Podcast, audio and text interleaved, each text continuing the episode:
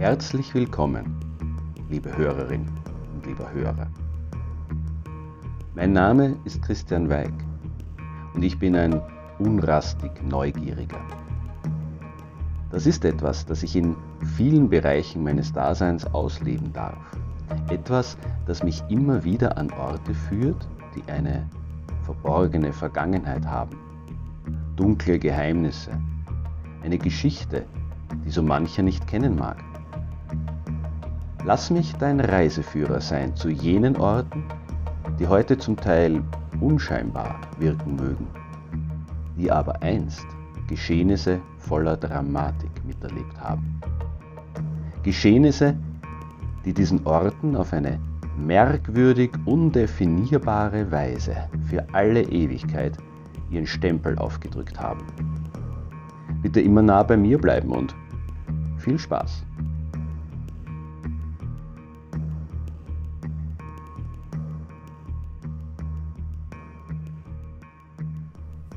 An der breiten Furterstraße, im durchaus grünen, stellenweise noch sehr ländlich wirkenden 23. Wiener Gemeindebezirk, liegt ein unauffälliges Marterl. Oder auch eine winzige Kapelle, ganz wie man will. Man nennt sie die Kandelkapelle. Sie steht am Rand des Campingplatzes Wien Süd. Dort logierende Urlauber berichten angeblich zuweilen von der geisterhaften Gestalt einer jungen Frau in blutverschmierter Kleidung, die in manchen Nächten mit einer Axt in der Hand um das kleine Gebäude schleicht. Eine Geistererscheinung im modernen Wien? Oder reine Einbildung von zu fantasiebegabten Touristen? Nun, auf alle Fälle etwas, das mich neugierig gemacht hat. Was hat es mit der Kandelkapelle auf sich? Wieso steht sie, wo sie steht? Wieso heißt sie, wie sie heißt? Um das zu ergründen, machen wir uns am besten auf eine kleine Zeitreise.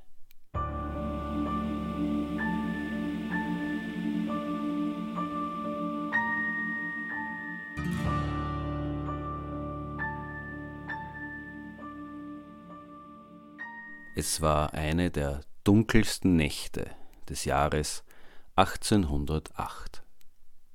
An jenem 19. Dezember fand man in der heutigen Ziegelofengasse im vierten Wiener Gemeindebezirk im Schnee die Leiche eines halbnackten Mannes, dessen Kopf von zehn teils schweren Verletzungen entstellt war. Die Identität des Toten war schon wenige Stunden später klar. Es handelte sich um den Kaufmann Matthias Kandel, der von seiner Frau Theresia bereits als abgängig gemeldet worden war. Ganz offensichtlich handelte es sich um einen Raubmord. Immerhin hatte Theresia Kandel angegeben, ihr Mann sei ausgegangen, um einen Geschäftspartner zu treffen. Es ginge um den Einkauf von Schmalz für ihre Greißlerei. Dazu war er erstens gut gekleidet gewesen und habe eine Uhr sowie 150 Gulden in Scheinen bei sich gehabt. Das entspricht einem Wert von etwa 3000 Euro. Kleidung, Uhr und Geld fehlten. Alles schien sonnenklar. Matthias Kandel war Opfer eines Raubmordes geworden. Seine Frau Theresia trauerte, die Polizei begann gegen Unbekannt zu ermitteln. Bis kurz darauf der Bäckermeister Josef Werner aus Heiligenstadt, ein Lieferant der Kandels, den Behörden den Tipp gab, doch noch einmal genauer hinzusehen. Er habe den Verdacht, dass Theresia Kandel hinter dem Tod ihres Mannes stecke. Sie sei nur halb so unschuldig, wie sie zu sein vorgebe, denn das Verhältnis zwischen den Eheleuten sei ganz und gar nicht ungetrübt gewesen. Die engelsblonde, blauäugige, blutjunge, bildhübsche Theresia habe einen Liebhaber und überhaupt sei ihr nicht zu trauen. So wurde eine Hausdurchsuchung bei den Kandels in Matzleinsdorf im Hungelgrund Nummer 9 durchgeführt. Heute stehen die Nachfolger jenes Gebäudes, in dem sich damals die Kreislerei befand, im fünften Wiener Gemeindebezirk. Und zwar in der Wiener Hauptstraße 91 bis 93, direkt an der vielbefahrenen Kreuzung mit der Anzengrubergasse. Nichts mehr mit dörflicher Idylle. Dort ist es heute so richtig städtisch. Man findet in dem Gebäude auch keine Kreislerei mehr, sondern eine Putzerei und einen Kebabladen. Aber zurück zur Hausdurchsuchung. Obwohl man sich nicht allzu viel von ihr versprach, immerhin war die Polizei gleich nach dem Auffinden des Kaufmanns schon zur Einvernahme seiner Witwe in dem Haus gewesen, wurde man schnell fündig. An der Wand neben dem Bett der Kandels fanden sich nicht vollständig entfernte Blutspritzer. Auch die angeblich gestohlene Kleidung des Ermordeten fand man. Das musste Theresia Kandel nun, wohl oder übel, erklären.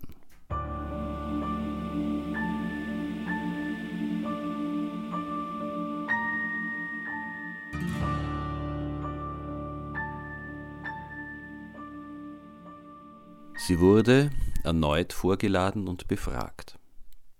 Diesmal hatte man ihr Vorleben allerdings genauer recherchiert und konfrontierte sie damit, dass sie bereits vor ihrer Ehe noch unter ihrem Mädchennamen Theresia Teppich ein Kind im Findelhaus abgegeben hatte. Dieses war jedoch bereits im Alter von kaum zwei Wochen gestorben. Theresia war die Tochter des angesehenen Ortsvorstehers und Richters von Atzgersdorf. Es hatte sich also um eine delikate Angelegenheit gehandelt. Offensichtlich war sie die Mutter des Babys gewesen, doch der Vater war unbekannt geblieben. Eine Schande. Umso wichtiger also, dass sie schnell unter die Haube gekommen war. Auf Drängen ihres Vaters hatte sie den um einiges älteren Kaufmann Matthias Kandel geehelicht. Damit war die Familienehre wiederhergestellt gewesen. Doch genau dieses für damalige Verhältnisse dubiose Vorleben wurde ihr nun zum Verhängnis. Bei Gericht setzte man Theresia Kandel unter Druck, den Namen des Kindsvaters preiszugeben. Der Bäckermeister Josef Werner, der ja den Verdacht auf sie gelenkt hatte, war nämlich der Überzeugung, dass sie mit jenem Unbekannten nach wie vor ein Verhältnis hätte. Sollte sie den Namen ihres Liebhabers nicht verraten, so würde man alles an die Öffentlichkeit tragen und damit die Ehre ihrer Familie zunichte machen. Das konnte sie ihren Eltern nicht antun. Theresia Kandel saß in der Falle.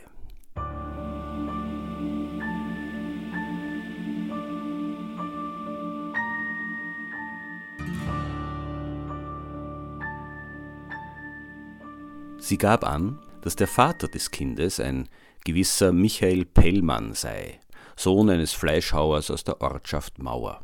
Und ja, sie habe nach wie vor ein Verhältnis mit ihm.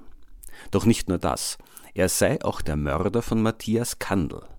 Mit ihrem Wissen habe er den Kaufmann umgebracht. Wo Pellmann sich allerdings aufhalte, könne sie nicht sagen, da er Soldat und wohl in irgendeiner Wiener Kaserne stationiert sei. Sofort wurde fieberhaft nach Michael Pellmann gefahndet und die Beamten durchsuchten die Standeslisten der Kasernen in und um Wien. Tatsächlich wurde man fündig, doch der Mann selbst war momentan bei seinen Eltern in Mauer. Als die Kriminalbeamten eintrafen, war Michael Pellmann nicht zu Hause. Sein Vater, einer der angesehensten Männer des Ortes, verstand die Welt nicht mehr. Da erschien wie aus dem Nichts die Polizei und durchwühlte die Besitztümer seines Sohnes, als wäre dieser ein höchst gefährlicher Verbrecher. Als Michael Pellmann nach Hause kam und sich bereitwillig stellte, erfuhr er Stück für Stück, was vorgefallen war. Er gab an, weder vom Tod Matthias Kandels noch von den Anschuldigungen seiner Witwe Kenntnis zu haben. Zwar gestand er ein, vor und auch nach Theresias Hochzeit mit ihr intim gewesen zu sein, aber seine Liebe zu ihr sei bei weitem nicht so groß, dass er für sie töten würde. Doch diese Beteuerungen halfen ihm naturgemäß wenig. Erst als er ein hieb- und stichfestes Alibi für die Tatzeit vorweisen konnte, ließ man Michael Pellmann wieder laufen.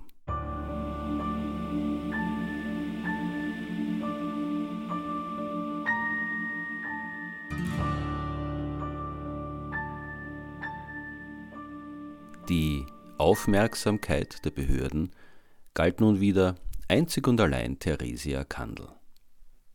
Lange Verhöre folgten, und irgendwann gestand die junge Frau den Mord selbst begangen zu haben. Die Ehe mit dem älteren Kaufmann sei unglücklich gewesen, gab sie an, vor allem da sie noch immer für Michael Pellmann geschwärmt habe, dessen Kind sie zur Welt gebracht hatte. Ihr Ehemann, Matthias Kandel, sei äußerst grob zu ihr gewesen. Immer wieder wäre es zu Streitereien und Handgreiflichkeiten gekommen.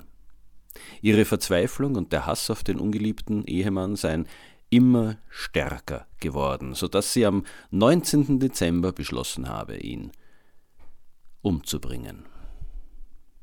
Bevor er an diesem Tag aufbrach, um die Schmalzlieferung auszuhandeln, hatte er ihr erneut Schläge angedroht. Nachdem er etwa gegen 19 Uhr müde und wohl auch nicht ganz nüchtern heimgekehrt und sofort voll angekleidet ins Bett gefallen war, ergriff sie eine Axt und hieb auf seinen Kopf ein. Nun habe sie sich befreit gefühlt, gab sie zu Protokoll. Doch wie sollte sie die Leiche verschwinden lassen? Hilfe konnte sie keine holen und Komplizen hatte sie entgegen ihrer ursprünglichen Aussage ja keinen. Es blieb ihr nichts anderes übrig, als sich ganz allein um die Beseitigung des leblosen Körpers zu kümmern. Im Geschäft befanden sich große Obstbutten und eine solche holte sie. Doch so sehr sie sich auch abmühte, die Leiche wollte nicht in das Behältnis passen. Daher beschloss sie, den Toten zu entkleiden, um ihn so leichter in die Butter quetschen zu können. Und tatsächlich, es gelang. Die junge Frau schaffte es sogar, die Leiche, die sicher schwerer war als sie selbst, hunderte Meter weit von ihrem Haus zu entfernen. Ein kleiner zusätzlicher Gag. Theresia Kandel gab im Verhör an, dass ein Polizist sie unterwegs noch besorgt gefragt habe, ob es ihr gut gehe und wohin sie denn mit jener schweren Last auf dem Rücken wolle. Die Angst, entdeckt zu werden, habe ihr daraufhin noch einmal so viel Kraft gegeben, dass sie es bis in die damalige Pieristen, heute Ziegelofengasse, geschafft habe, wo sie, erschöpft, den Leichnam in den Dezemberschnee rutschen ließ. Dann lief Theresia Kandel mit der leeren Obstbutte auf dem Rücken nach Hause und versteckte sowohl diese als auch das Mordinstrument.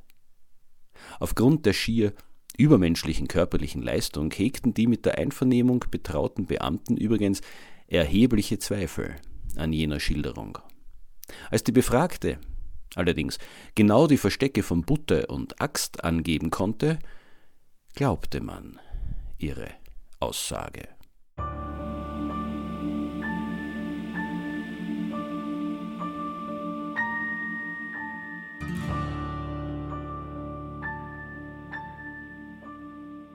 Die Untersuchungen dauerten bis Mitte Februar des Jahres 1809. Am 13. März wurde Theresia Kandel das Todesurteil mitgeteilt. Dann wurde sie auf der Schandbühne auf dem Hohen Markt ausgestellt, wo sie von der Wiener Bevölkerung nach Herzenslust beschimpft und verspottet werden konnte. Heute befindet sich an jener Stelle übrigens einer der berühmtesten Wiener Würstelstände. Keine Ahnung, warum ich das hier jetzt extra erwähne. Äh, egal.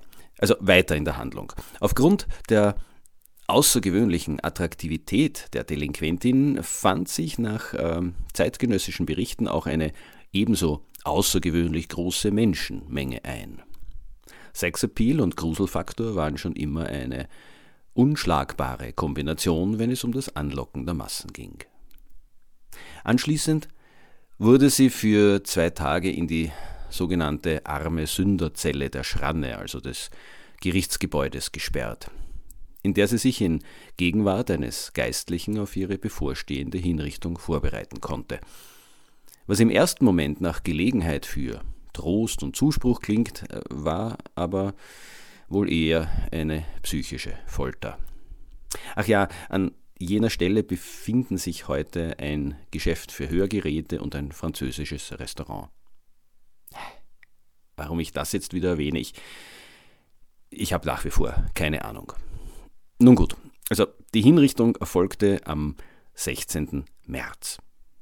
Der Malefizwagen holte Theresia Kandel um 8 Uhr auf dem Hohen Markt ab und fuhr mit ihr dann geschlagene zwei Stunden in den heutigen 10. Gemeindebezirk zur Hinrichtungsstätte bei der Spinnerin am Kreuz. Es war eine öffentliche Hinrichtung und der Andrang war riesig. Laut zeitgenössischen Berichten wollten etwa 40.000 Menschen sehen, wie die berühmte Axtmörderin gehängt würde. Um diese Menschenmassen unter Kontrolle zu halten, wurden 332 berittene und zusätzlich 32 Fußsoldaten aufgeboten. Ja, es war auch eine Sensation, die erste Hinrichtung einer Frau am Galgen im schönen Wien. Und fast ein Jahrhundert sollte vergehen, bis in dieser Stadt wieder eine Frau hingerichtet wurde. Wie die Exekution im Jahre 1809 genau vor sich ging, ist nicht exakt überliefert. Totenbleich soll Theresia Kandel an diesem Morgen gewesen sein, aber gefasst und ruhig. Bevor der Henker ihr die Schlinge um den Hals legte, soll sie sich stumm noch einmal umgesehen haben. Einem Gerücht zufolge hätte sich ihr Geliebter Michael Pellmann unter den Wachsoldaten befunden. Ihn habe sie angeblich mit traurigen Augen gesucht, sogar noch als die Schlinge sich schon zuzog. Tatsächlich allerdings lässt sich nicht nachweisen, dass der Vater ihres Kindes mit ihr auf der Hinrichtungsstätte war. Wahrscheinlicher ist leider, dass Theresia allein starb. Erst bei Einbruch der Dunkelheit, etwa um 18 Uhr, wurde ihre Leiche vom Galgen geholt und sang- und klanglos am sogenannten Selbstmörderfleck verscharrt. Die Hinrichtungsparty mit Würsteln und Bier war zu dieser Zeit wahrscheinlich noch in vollem Gange.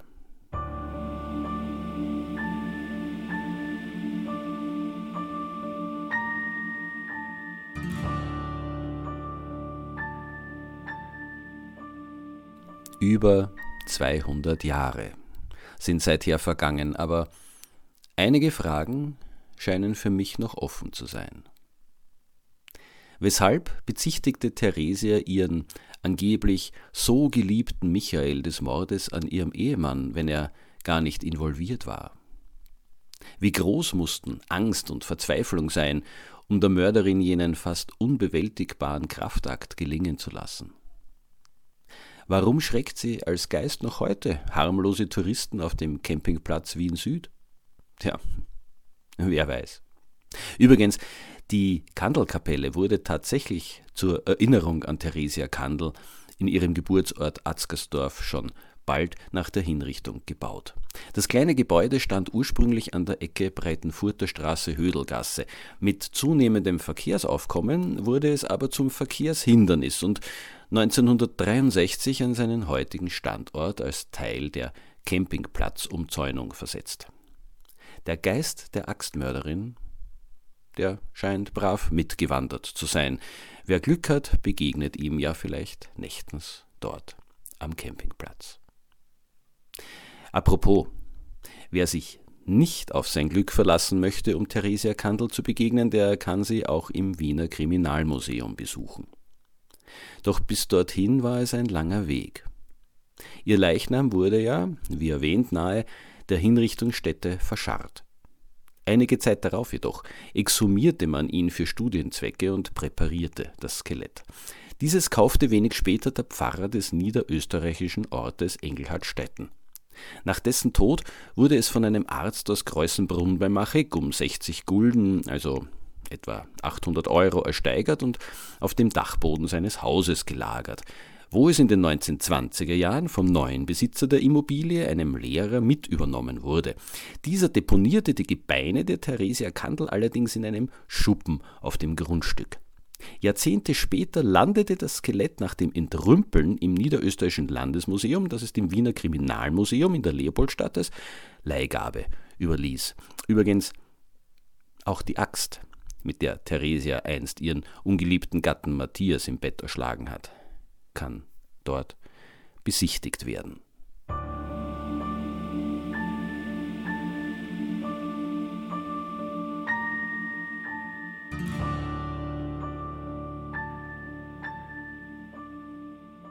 Die Frage aller Fragen habe ich aber noch nicht gestellt. Wieso nämlich errichtet man einer verurteilten Mörderin eine Kapelle? Noch dazu eine für das frühe 19. Jahrhundert architektonisch hochmoderne, aufwendig gestaltete, also ganz und gar kein einfaches Gedenkkreuz, das etwas verschämt abseits des Weges an die missratene Tochter einer angesehenen Familie erinnern soll, einen Hinweis darauf liefert wohl der Name, den das Gebäude im Volksmund trägt. Kapelle zur heiligen Mörderin. In dieser Bezeichnung schwingt das mit, was auch in den Verhörprotokollen erkennbar ist. Die Ehe Theresias mit Matthias Kandel war für die junge Frau ein Martyrium, aus dem sie keinen anderen Ausweg als die Beseitigung ihres Mannes sah. Körperliche und seelische Gewalt schienen an der Tagesordnung zu stehen. Der Geliebte musste verheimlicht werden und schien letzten Endes auch deutlich weniger für sie zu empfinden als sie für ihn. Auszuhalten hatte sie all das, um das Ansehen ihrer Eltern nicht zu schädigen. Es war eine ausweglose Situation für eine Frau der damaligen Zeit. Zumindest innerhalb der gesellschaftlich akzeptierten Grenzen. Als sie diese überschritt, wurde sie zur Verbrecherin, für so manche Leidensgenossin aber wohl auch zum heimlichen Vorbild. Nicht umsonst hieß es im Wiener Volksmund, dass brutale Ehemänner die Rache des Geistes der Theresia Kandel zu fürchten hätten und besser gut zu ihren Frauen sein sollten. Heute ist das alles ganz anders, da bin ich sicher. Oder? Naja, in Wien wurden im Jahr 2020 insgesamt 3281 polizeiliche Betretungsverbote verhängt. In rund 91 Prozent der Fälle wurde die Gewalt von männlichen Tätern ausgeübt. 83 Prozent der Opfer häuslicher Gewalt waren 2020 weiblich.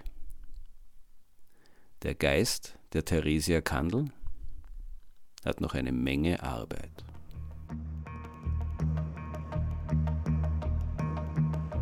So, liebe Hörerin und lieber Hörer, ich hoffe, du hast etwas Neues erfahren oder vielleicht sogar Lust darauf bekommen, den Schauplatz der heutigen Podcast-Folge zu besuchen. Falls du mehr Informationen brauchst, findest du in den Show Notes weiterführende Links und, last not least, meine E-Mail-Adresse. Ich freue mich nämlich immer über Kritik, Anregungen und Hinweise und gerne darf dieser Podcast auch weiterempfohlen werden.